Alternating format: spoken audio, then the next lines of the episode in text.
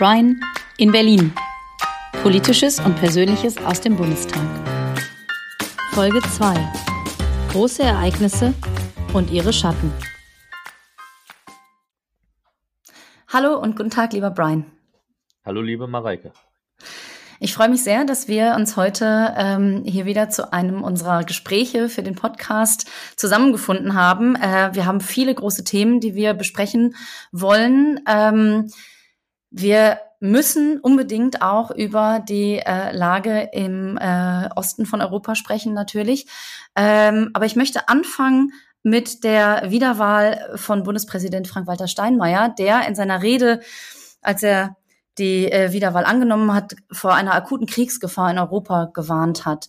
Ähm, da, seine, seine Voraussage ist äh, sehr äh, eine sehr extreme, zu einer extremen Wahrheit geworden. Ähm, und da werden wir nachher noch kurz drüber sprechen. Aber ich möchte als allererstes wissen, wie war das bei der, bei der Bundesversammlung dabei zu sein ähm, und, und den Bundespräsidenten zu wählen? Ja, das ist einfach eine wirklich sehr große Veranstaltung gewesen, in einem sehr besonderen Rahmen, in einer auch zu dem Zeitpunkt schon sehr besonderen Zeit unter den Eindrücken der Pandemie, in einem ganz anderen Sitzungsort als gewöhnlich zu tagen, in einer ganz anderen Art und Weise äh, so eine Sitzung äh, zu verfolgen. Es waren so viele Delegierte da, auch viele aus NRW. Das begann schon mit meiner Anreise äh, im Zug, wo ich dann viele Landtagsabgeordnete aus NRW getroffen habe, ähm, vor allem natürlich viele aus dem Ruhrgebiet, die ich auch persönlich kenne, man sich dann die Hinfahrt schon eingestimmt hat auf diesen Moment und auch unterhalten konnte und sich austauschen konnte über ganz viele Themen. Ähm, es war auch nochmal für mich besonders, dass durch dass ich an der Auszählung der Stimmen teilgenommen habe, äh, reden wir gleich nochmal drüber, dass ich äh, Schriftführer des Deutschen Bundestages bin in der Funktion, äh, durfte ich eben äh, dort auch äh, dran teilnehmen. Und ähm, ich habe immer gerne als Wahlhelfer bei Wahlen mitgeholfen, durfte ich ja bei der Bundestagswahl als Kandidat logischerweise nicht tun. Äh, insofern habe ich mich gefreut, da helfen zu können. Und äh, man hat gespürt, ähm, wie besonders eben auch dieser Moment war und das hat Frank-Walter Steinmeier natürlich auch nochmal in seiner Rede äh, nach der Wahl mit dem überwältigenden Ergebnis auch nochmal sehr deutlich gemacht, in mhm. vielerlei Hinsicht. Hm. Der ist mit äh, 1045 von äh, 1472 äh, möglichen Stimmen wiedergewählt worden. Also tatsächlich ein überwältigendes Ergebnis. Für alle, die das nicht wissen, ähm, sollten wir vielleicht einmal ganz kurz erklären, äh, wer denn alles so zur Bundesversammlung äh, dazugehört. Also es sind alle Mitglieder des Deutschen Bundestages, die also von Amts wegen automatisch der Bundesversammlung angehören, richtig? Genau, richtig. Und ähm, in der gleichen Anzahl sind es Mitglieder, die von den Volksvertretungen der Länder, also aus den Landtagen, aus dem Abgeordnetenhaus ähm, in Berlin und aus der hamburgischen und bremischen Bürgerschaft äh, gewählt werden und dann nach Berlin reisen, um an dieser einzigen Veranstaltung, die die Bundesversammlung quasi macht, teilzunehmen. Richtig? Das ist genau, die einzige also, Aufgabe. Die sind äh, genau für diesen Tag Mitglieder der Bundesversammlung bekommen da nochmal einen einzelnen Hausausweis, äh, Zugangsrechte. Die SPD-Fraktion in der Bundesversammlung tagt auch genau einmal und hat auch am Vortag der Bundesversammlung im Reichstag getagt, ähm, im, im äh, Sitzungssaal äh, des Bundestages, um äh, dort halt eben auch dem Kandidaten, unserem Kandidaten und jetzt dem Bundespräsidenten natürlich nochmal die Gelegenheit äh, zu geben, zu den Mitgliedern zu sprechen und äh, eben äh, die, die Wahl vorzubereiten. Und da sind natürlich nicht nur Politikerinnen und Politiker dabei, sondern dadurch, dass die Landesparlamente dann nochmal selber entscheiden können, wen sie denn wählen, gibt es auch immer wieder unterschiedliche Vorschläge. Wir hatten unterschiedliche Prominente dabei. Einer, der schon öfter dabei war, ist zum Beispiel Roland Kaiser.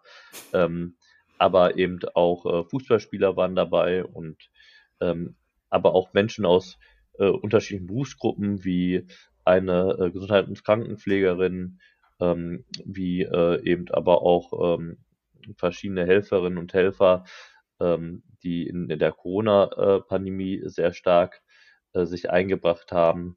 Also eine ganz bunte Mischung, Querschnitt der Gesellschaft und äh, so ist es eben auch gedacht. Wir hatten die älteste und äh, die jüngste Delegierte, also Mitglied der Bundesversammlung in unseren Reihen. Und das äh, sind halt auch äh, sehr besondere Menschen.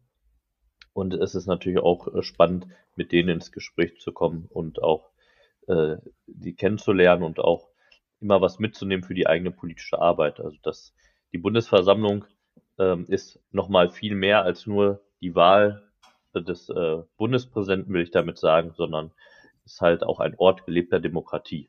Mhm. Es ist die größte parlamentarische Versammlung der Bundesrepublik Deutschland, aber so wie du das jetzt gerade beschrieben hast, ist es ja eindeutig eine Versammlung ähm, der, der Menschen in, in Deutschland. Ne? Also es ist wirklich ein, ein Querschnitt äh, von Menschen, die ein ähm, ja, die ihre, ihre Mitmenschen repräsentieren, die für andere äh, auf einer nicht politischen Ebene äh, oder aus dieser nicht politischen Ebene kommen und trotzdem etwas äh, so Wichtiges mitentscheiden dürfen. Und ähm, ja, es muss ein, muss ein sehr großer Moment gewesen sein. Ähm, Absolut, ja. Und mhm. Bärbel Baas hat das in ihrer Begrüßung als Bundestagspräsidentin, obliegt eher die Leitung der Bundesversammlung, hat darauf auch nochmal abgehoben, darauf eingestimmt, und eben daran erinnert, weil wir saßen halt in dem langgezogenen Paul-Löber-Haus. Ähm, wer die Halle nicht kennt, muss sich mal ein paar Fotos anschauen. Findet man ganz leicht im Internet, wenn man nach Paul-Löber-Haus sucht. Ähm, und vielleicht auch aktuelle Fotos dann der Bundesversammlung sich angucken. Also es war natürlich eine sehr ungewöhnliche Sitzweise. Ich saß zum Beispiel mit meinem Platz direkt über dem Rednerpult, ähm, als der ah, Bundespräsident okay. dann am Ende seine äh, seine Dankesrede gehalten hat, saß ich im Prinzip die ganze Zeit über ihm und mhm. konnte über einen Bildschirm dann auf der anderen Seite, der da angebracht äh, war, verfolgen, ähm, wer da gerade spricht. Und manche Ko ähm, Kolleginnen und Kollegen aus der Bundesversammlung mussten in den Ausschusssälen sitzen mhm. und konnten im Prinzip nur über Fernseher dieser Versammlung folgen, waren noch mhm. nicht mal selbst in der Halle. Mhm. Äh, das war alles eben dem Infektionsschutz geschuldet ja. ähm, und eine sehr, sehr ungewöhnliche Situation. Ähm, und das äh, hat halt einfach auch nochmal ja, die, die Besonderheit, unter der wir zusammenkamen, auch deutlich gemacht. Andererseits aber sind wir als Demokratie auch in solchen Zeiten handlungsfähig. Und das ist ja auch nochmal ein wichtiges Signal. Wir mhm. können unseren Aufgaben gerecht werden, egal zu welcher Zeit. Mhm. Das ist auf jeden Fall ein extrem wichtiges Signal und das brauchen die Menschen jetzt auch gerade in diesen Zeiten äh, ganz unbedingt. Äh, da haben ja schon, ähm, wie auch von Frank-Walter Steinmeier selbst angesprochen, äh, die Ereignisse in der Ukraine ihre Schatten vorausgeworfen. Äh, und es sind große Schatten, über die wir da sprechen natürlich. Ähm, aber andere Dinge sind natürlich nicht vorbei und nicht weg. Es gibt natürlich auch weiterhin viele Probleme, die durch Corona äh, nach wie vor da sind, ähm, die viele Menschen betreffen, ähm, aber auch weiterhin natürlich Probleme wie Wohnungslosigkeit. Ähm, das war für dich in den letzten äh, Wochen oder im letzten Monat ein großes Thema und das war auch für Frank-Walter Steinmeier ein großes Thema, hast du gesagt. Ne? Was kannst du das genau. einmal erklären? Also ich war, sehr dankbar, dass er das ähm, auch in seiner Rede besonders nochmal als Thema und als Aufgabe des Staates benannt hat. Wir haben das Ziel, bis 2030 die Wohnungslosigkeit in Deutschland zu überwinden. Und dabei muss man wissen, wenn wir von Wohnungslosigkeit sprechen, dann sprechen wir nicht nur von Obdachlosigkeit. Das ist ein Teil der Wohnungslosigkeit. Der größte Teil der Wohnungslosen äh, sind nicht obdachlos, sondern sind bei Freunden, bei Bekannten, in der Familie irgendwo ähm, eben immer auf Zeit untergebracht, ähm, haben keinen festen Wohnsitz und keine eigene Adresse mehr, ähm, sind also eben ohne eigenen Wohnraum, aber nicht, nicht obdachlos äh, geworden. Und ähm, diejenigen und die Menschen, die eben äh, obdachlos geworden sind, äh, die wollen wir wieder in geordneten Wohnraum unterbringen. Und ähm, das hat äh, Frank-Walter Steinmeier in seiner Rede nochmal ganz ausdrücklich betont, dass das eine wichtige staatliche Aufgabe ist. Ähm, er hat auch dafür ein äh, Konzert organisiert und Spenden gesammelt. Davon trifft auch die, ähm, profitiert auch die Wohnungslosenhilfe in Recklinghausen zum Beispiel. Und ich habe das Thema als Berichterstatter im ähm, Ausschuss für ähm, Wohnen, Stadtentwicklung, Bau und Kommunales äh, für die Fraktion inne und habe gesagt, ähm, bevor ich jetzt nur in Berlin darüber rede, rede ich erstmal mit den vielen Akteuren, die wir hier vor Ort haben in unserem Wahlkreis, die ganz praktisch äh, eben unterstützen, äh, Menschen, die wohnungslos geworden sind und obdachlos geworden sind, ähm, bei ihrem Weg zurück im Wohnraum. Denn da muss man auch drüber sprechen. Es gibt ganz viele unterschiedliche Gründe, äh, warum jemand wohnungslos oder gar obdachlos wird. Hm. Ähm, das ist natürlich ähm, ganz schnell wie so ein Teufelskreis. Das bedingt sich natürlich gegenseitig. Wenn man keinen eigenen Wohnsitz mehr hat, ist es schwieriger, eine, einen Job anzutreten. Ähm, man kann viele Dokumente nicht mehr, ähm, äh, man kann seine Adresse nicht mehr eintragen lassen. Und das, das wird zu einem, zu einer Falle tatsächlich. Ne? Und, und für die, die Zukunftsplanung der, der Menschen ähm, immer schwieriger. Wie kann denn da die Politik ansetzen, um, äh, um diese Abwärtsspirale zu bremsen und einen Weg aus dieser vermeintlich äh, oder tatsächlich auswegslosen Situation zu, zu eröffnen? Ja, also, also das Wichtigste ist erstmal die Feststellung, es gibt nicht eine Lösung, sondern es muss viele verschiedene Lösungsansätze geben, die man dann auch in einem Paket zusammenschnürt, weil die Problemlagen auch so vielfältig sind. Der Hauptgrund oder der häufigste Grund für Wohnungslosigkeit sind äh, oft äh, Miet- und Energieschulden, also bei, beim Thema Heizkosten zum Beispiel oder Stromkosten und äh, eben wenn man die Miete äh, nicht mehr zahlt. Und da ist auch das, zeigen auch die Erfahrungen der Akteure hier vor Ort äh, im Wahlkreis, sind es oft halt ähm, einerseits die steigenden Kosten, die natürlich dazu führen, andererseits aber auch äh, der Unterstützungsbedarf, ähm, dabei Hilfe zu bekommen, wie man eben seine Finanzen so plant, dass äh, die ähm, Fixkosten im Monat dann auch bezahlt werden, dass äh, die Miete dann auch pünktlich äh, ankommt. Mhm.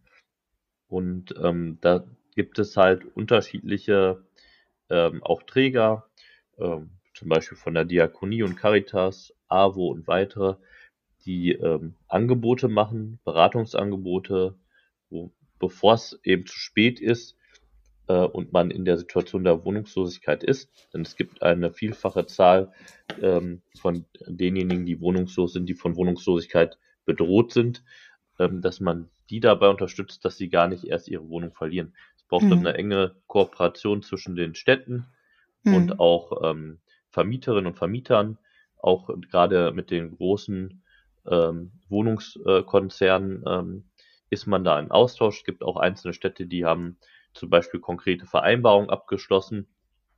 Ich habe das zum Beispiel aus Mal erfahren, äh, wo dann mit dem mit der kommunalen Wohnungsbaugesellschaft Neumar ähm, dann auch äh, bevor es zu einer Zwangsräumung kommt, ein Signal gibt, dass man halt gucken kann, äh, gibt es eine Mietschuldenübernahme und eine Betreuung, damit keine neuen Mietschulden mehr auflaufen, dass man in der bestehenden Wohnung bleiben kann. Es mhm. gibt äh, Modelle, wo äh, Träger oder auch Städte äh, Wohnung, Wohnraum anmieten für diejenigen, die wohnungslos geworden sind, wo der Mietvertrag erstmal eben nicht auf die jeweilige Person läuft, sondern äh, dass der Vermieter sicher sein kann, dass regelmäßig Geld kommt und dass man dann ähm, ja mit einer Betreuung, Unterstützung ähm, den Wohnungslosen hilft, dann wieder eigenständig das zu managen für sich, äh, damit sie, wenn sie dann das Mietverhältnis übernehmen für sich, ähm, dann auch selber in der Lage sind, ähm, das ordentlich zu regeln. Aber das sind halt nur einzelne Beispiele mhm. und ähm, wichtig ist, wie man diese verschiedenen Hilfen miteinander auch kombiniert. Ähm, da gibt es mhm. schon interessante Kooperationen, aber das muss der Staat halt auch nochmal deutlicher fördern und mhm. als eine ganz wichtige Aufgabe begreifen.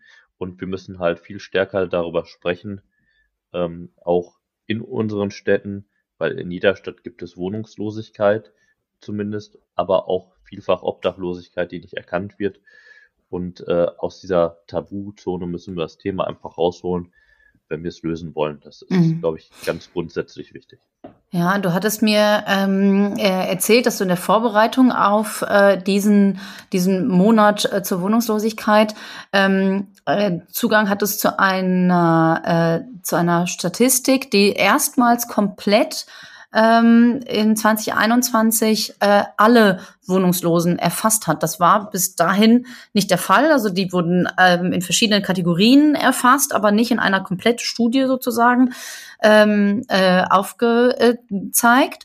Und du hast von einer Zahl gesprochen von 250.000 Menschen. Das ist eine Viertelmillion Menschen in Deutschland, die keinen eigenen festen Wohnsitz haben. Äh, und weiteren 45.000, die von Obdachlosigkeit betroffen sind.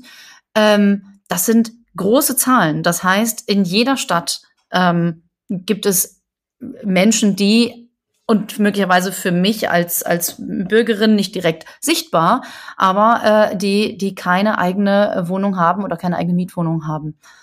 Genau, das äh, ist, sind gewaltige Zahlen. Die Zahlen derjenigen, die davon noch bedroht sind, also noch nicht äh, wohnungslos geworden sind, sind um ein Vielfaches höher. Mhm. Ähm, und ähm, genau, also das sind noch die, die Schätzungen, die es gibt. Es ähm, wird dieses Jahr dann eine wirklich bundesweite Statistik geben. In NRW ist man da schon ein bisschen weiter gewesen. Da gab es schon immer eine sehr fundierte Zahlengrundlage. Ähm, das habe ich aus dem Gespräch auch mit der Bundesarbeitsgemeinschaft Wohnungslosenhilfe zum Beispiel erfahren, die quasi äh, mit Unterstützung des Bundes äh, gefördert alle äh, Akteure quasi verzahnt und vernetzt, die in irgendeiner Form sich in der Wohnungslosenhilfe engagieren. Ob das jetzt Städte sind, also dann gibt es äh, eine Vertretung der, der Kommunen dort, ob das dann Träger sind, die da aktiv sind. Ähm, ähm, die werden da alle verzahnt, tauschen sich auch regelmäßig aus, ähm, um halt zu schauen, was sind Best Practice Beispiele, was funktioniert vielleicht in der Großstadt, was funktioniert in kleineren Städten, ähm, wie erreicht man auch äh, die, die Menschen. Ähm, nicht jeder Obdachlose ist bereit, dann auch in eine mhm. Notunterkunft äh, zu gehen und von dort aus auch dann weiter im Wohnraum vermittelt zu werden. Auch das habe ich aus Gesprächen hier mit mhm. den Städten erfahren, wie schwierig das zum Teil ist. Mhm. Äh, da braucht man auch oft äh, eine aufsuchende Sozialarbeit, die mit den mhm. Menschen spricht. Es gibt halt auch welche, die wirklich ganz bewusst sagen, ich will nicht, ich bleibe mhm. hier. Die haben sich irgendwo in einem Waldstückchen zum Beispiel dann irgendwie ihren Rückzugsort gesucht.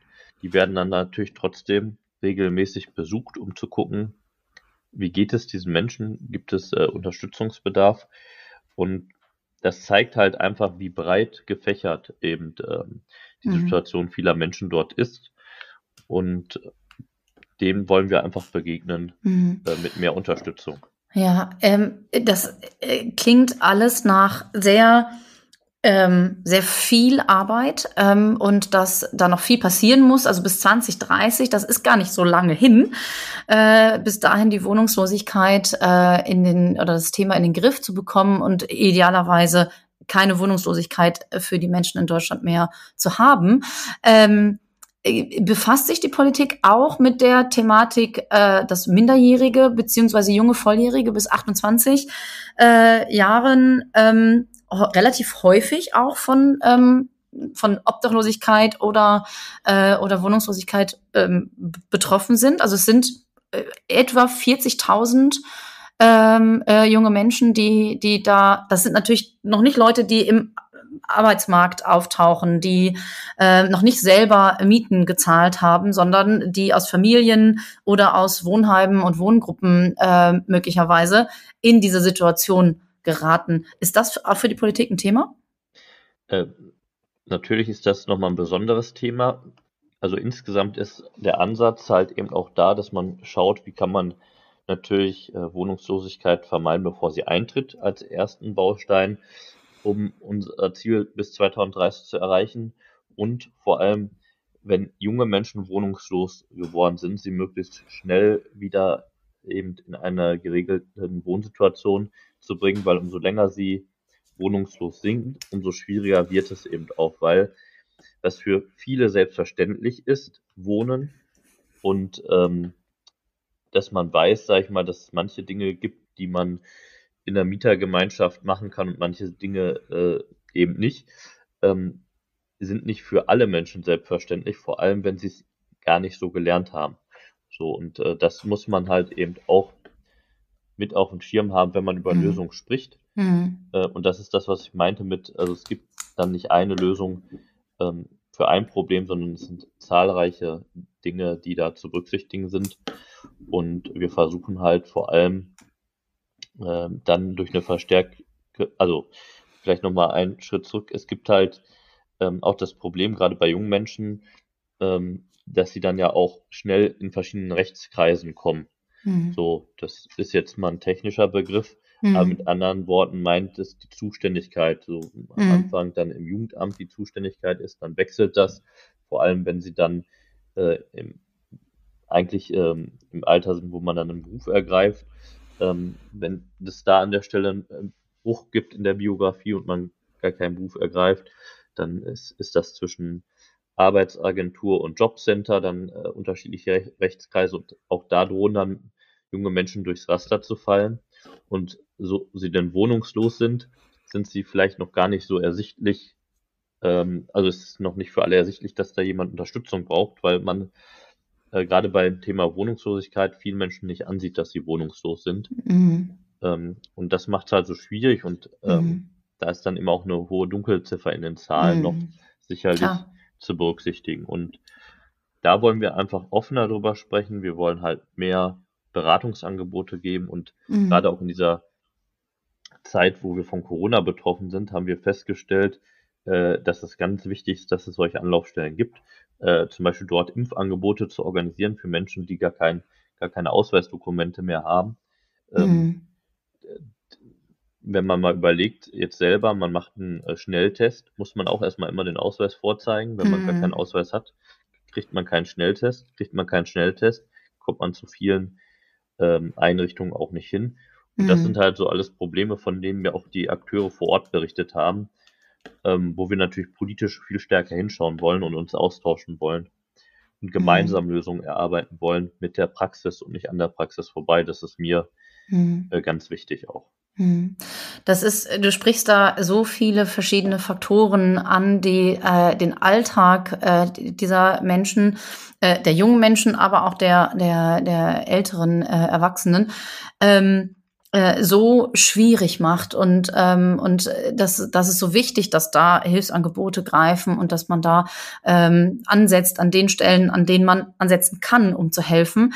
Ähm, du hast aber noch etwas äh, gerade gesagt, was mich sehr berührt hat, ähm, dass viele Menschen sich nicht nicht vorstellen können, was das bedeutet, wenn man auf einmal kein Zuhause mehr hat, wenn man nicht also äh, nicht weiß, am Ende des Tages kann ich mit dem Schlüssel in eine Wohnung gehen und da bin ich da bin ich sicher und da habe ich es gut und da bin ich, da ist es warm ähm, und da, da kann ich ankommen und da kann ich zu Hause sein. Ähm, und das ist natürlich etwas, was wir auch gerade äh, ganz ähm, deutlich sehen in der in der äh, Ukraine-Kriegssituation, dass viele Menschen äh, dort kein Zuhause mehr haben oder ihr Zuhause zurücklassen müssen, ähm, weil es für sie nicht mehr sicher ist. Ähm, und das bringt mich aber noch mal zurück ähm, zu ähm, zu der äh, zu Frank-Walter Steinmeier und der der Wahl ähm, seiner Wiederwahl.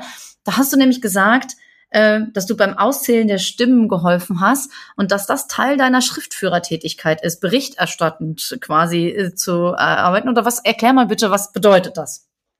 Ja, also Sch Schriftführer sind halt ähm, von den Fraktionen ausgewählt, um halt den äh, Sitzungsablauf zu unterstützen.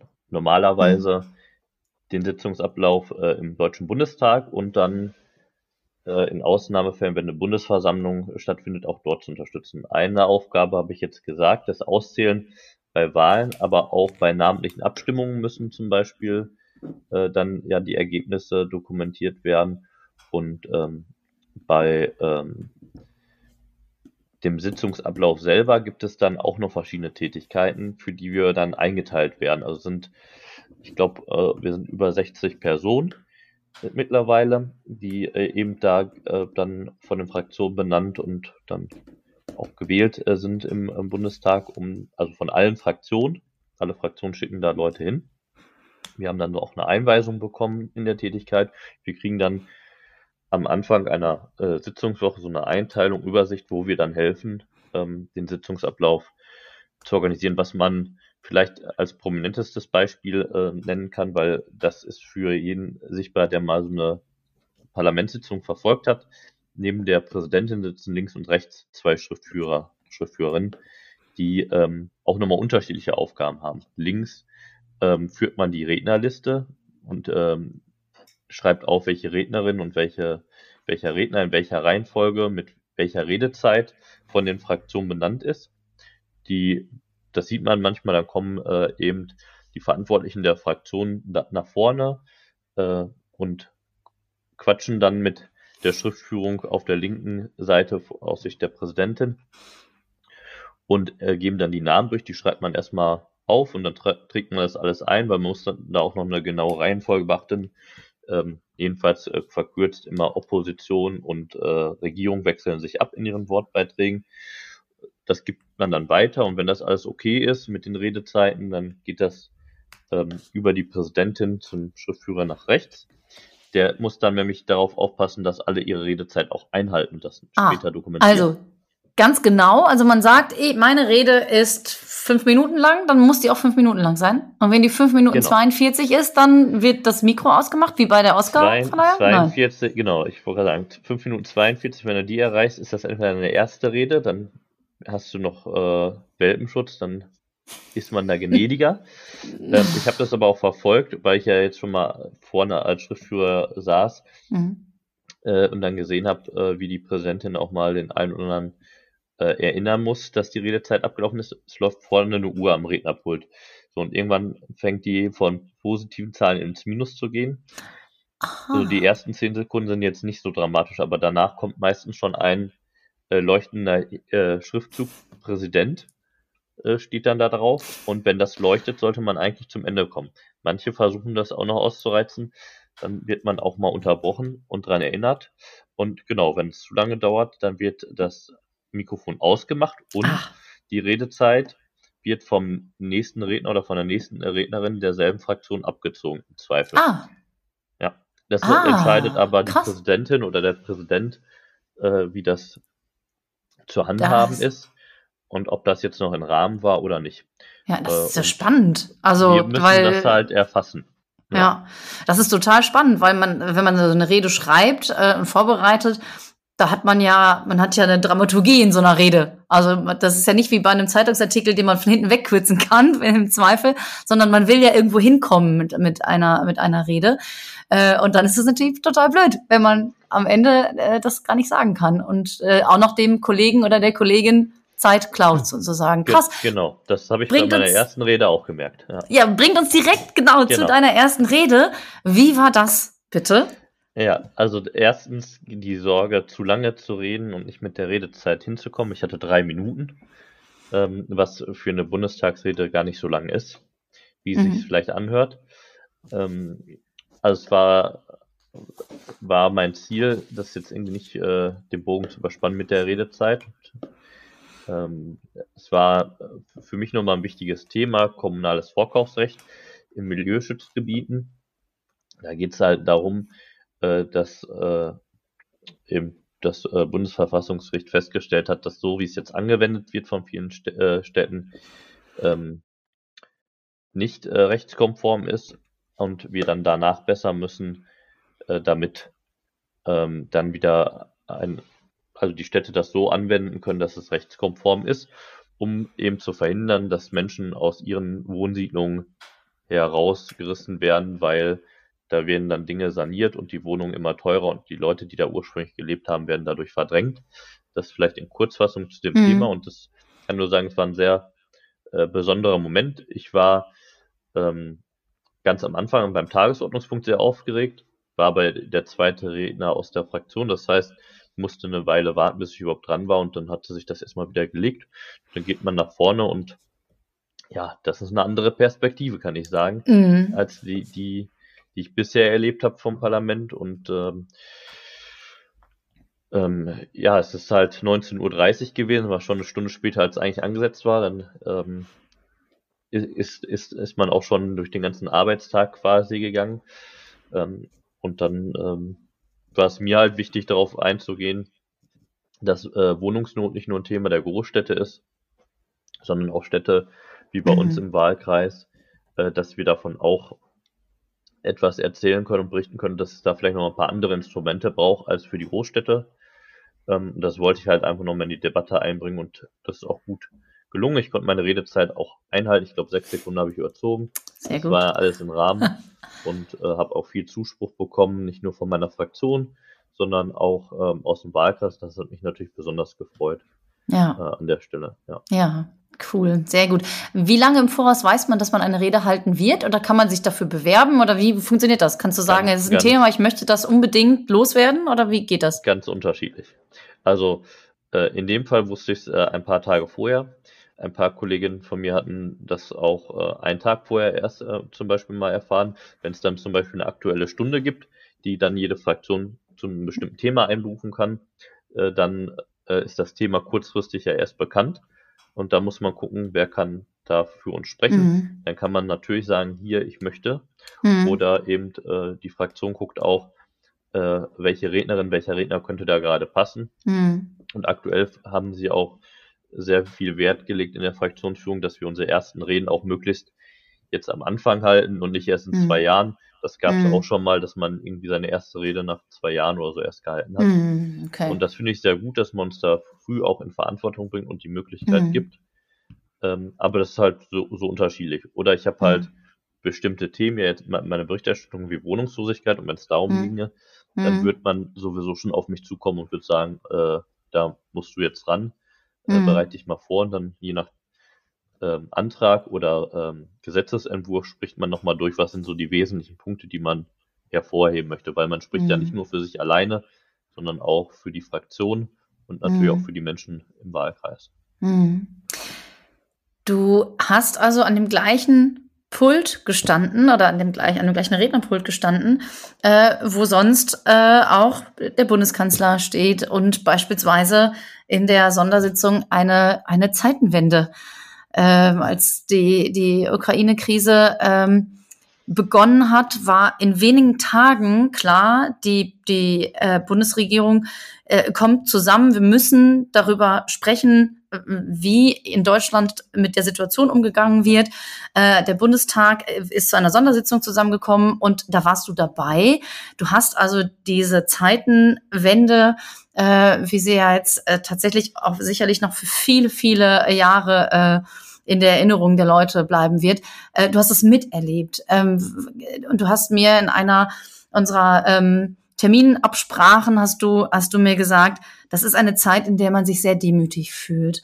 Ähm, kannst du beschreiben, was was das mit dir macht, wie du diese ganze Situation, die sehr schwierige Diplomatie, die alle noch versuchen mitzubringen in, in diese ganze ähm, äh, schwierige Zeit, wie du das empfindest? Ja, also es war einfach ein krasser Moment. Also war ja für viele zu dem Zeitpunkt unvorstellbar, wie die Entwicklung ähm, gerade in der Ukraine und von Seiten Russlands äh, sein wird. Ähm, es wurden alle diplomatischen Möglichkeiten zu dem Zeitpunkt ausgeschöpft und dann war eben klar, dass äh, die Bundesregierung nochmal eine äh, dann auch stärkere Antwort geben muss und möchte. Und das geht natürlich nicht ohne Parlament, ähm, denn am Ende muss das Parlament ähm, entscheiden. Und ähm, wir haben in die, dieser Sondersitzung natürlich der Regierung auch in allen Maßnahmen den Rücken gestärkt. Ähm, und vor wenigen Wochen hätten wir gerade über einzelne Punkte wahrscheinlich anders diskutiert. Ähm, deswegen fand ich es richtig, dass Olaf Scholz das auch deutlich benannt hat, dass es eine andere Zeit, dass es eine Zeitenwende ist, dass sich dann auch unser Handeln daran verändern muss ähm, und daran eben auch orientieren muss, was jetzt gefordert ist. Mhm. Und das habe ich persönlich auch so wahrgenommen. Ähm, aber das äh, hat mich auch nochmal sensibilisiert für die, diese Situation, für diese schwierige Situation. Ähm, der, der Botschafter der Ukraine war zum Beispiel als Ehrengast auf der Tribüne mit dabei. Wir mhm. sind auch aufgestanden, haben, haben ihn zuapplaudiert, um ihn sagen zu wollen, ja, dieses Parlament äh, gemeinsam mit der Bundesregierung, das steht an der Seite der Ukraine. Wir wollen unterstützen.